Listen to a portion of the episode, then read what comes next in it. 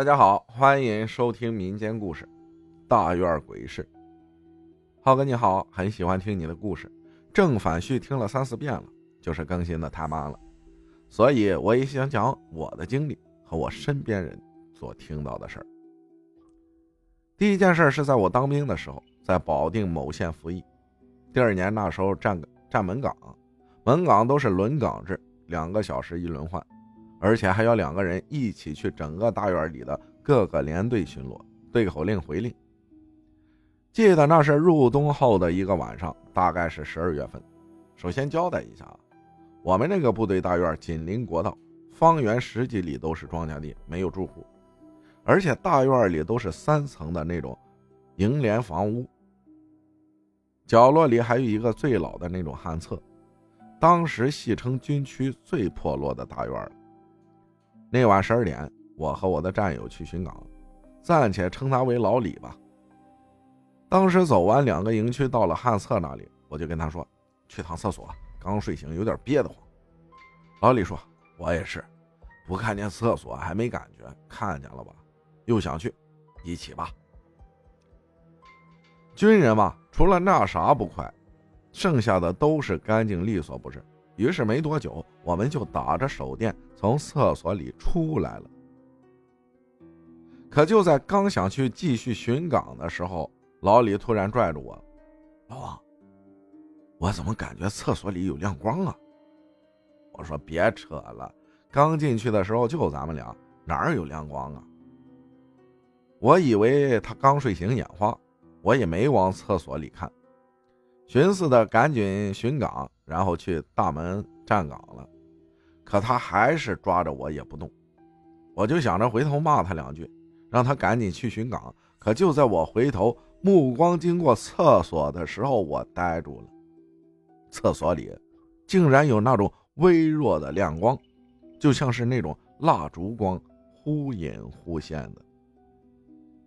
我们两个整整两三分钟没有一点动静。就盯着那团光，想想当时的场景，真的是毛了。院子外面全是庄稼地，大冬天凌晨十二点，首先不会有农民伯伯种地吧？其次，部队晚上是严禁随意走动的。再说了，各个楼层都有厕所，何必来这里解决呢？而且我俩刚才进去拿手电照了，根本没人。旱厕到柏油路。也就是我俩站的这个位置，距离有一百五六十米，这中间呢全是树。过了九点，整个大院的灯会全部关闭，只有各个楼口岗哨的灯会亮着，所以那微弱的黄光是非常显眼的。就这种场景下，谁能不炸毛？我记得当时我是已经懵了。还是比我年长几岁的老李先反应了过来，一把拽着我就奔着下一个楼岗跑去。楼道门口站岗的班长看见我俩，还调侃：“哎，你俩真精神啊！大晚上十二点还练冲圈呢。”我刚想说话，被老李拽了下，他冲我微微摇头，我俩就没再往那边看。查完岗就回去了。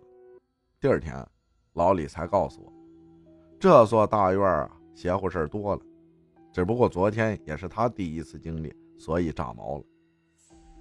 保定自古以来就是兵家必争之地，战争不可避免的就是要死人。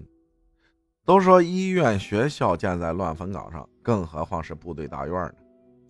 这件事后来也跟战友念叨过，不过那些在这个大院待了很多年的班长听完后都是满不在乎的神情，貌似都习惯了。不过我们再想多问，却是谁也不愿意多说。我虽然当过兵，但是我信鬼神之说，不是盲目的去信，而是心存敬畏。人在做，天在看。第二件事是发生在我的农村老家，天津的一个农村。那年秋天，我大爷去世，享年八十岁。我大爷也就是我爷的亲哥哥。没病没灾，也算是寿终正寝了。我大爷有子女四个，分别是大伯、二姑、三伯和老姑，只不过对他都不是很好。想想我大爷也是苦命，大奶奶很早就去世了，一个人又当爹又当妈，把四个人拉扯大，从未再婚，但是却落得个没人愿意养的地步。因为这事儿，我也是大逆不道了一次，把我大伯痛骂了一顿。要知道，我爸可是管他叫哥的。由于我大爷对我和我爸很好，所以我们会经常去看望他。言归正题。我们那边是守灵三天才会下葬的，所以第一天晚上，我就和我爸还有大伯和我一个堂哥，我们四个人守灵。入秋了嘛，还是有点冷的，所以晚上就用盆子生了火，几个人围着火盆聊着天。当时没有大风，只有微风，也不知道怎么的，就突然有股风吹了一下，然后火盆里的火苗就烧到了我大伯的衣服上。他以为没多大事儿，我们也只是看着，可没一会儿就炸锅了。披麻戴孝，麻衣按理来说是不容易着起来的，可那股火就突然着起来了，眼见的速度着起来了，已经是用手扑不灭的那种程度。最后还是我爸一把抱着他扔进水缸里，这样火才扑灭。事后我们家里人都说是他不孝顺。让我大爷临终都在恨他，他也是亏心吧，到现在都不敢住我大爷临终的那个房子。人在做，天在看，不一定要大富大贵、长命百岁，但人一定要孝顺，这个是最低最低的做人限度。好了，我的故事分享完了，不过还有很多文笔不好，麻烦浩哥帮忙润色。其实还有几件事，以后再分享给你，谢谢。感谢明天分享的故事，谢谢大家的收听，我是阿浩，咱们下期再见。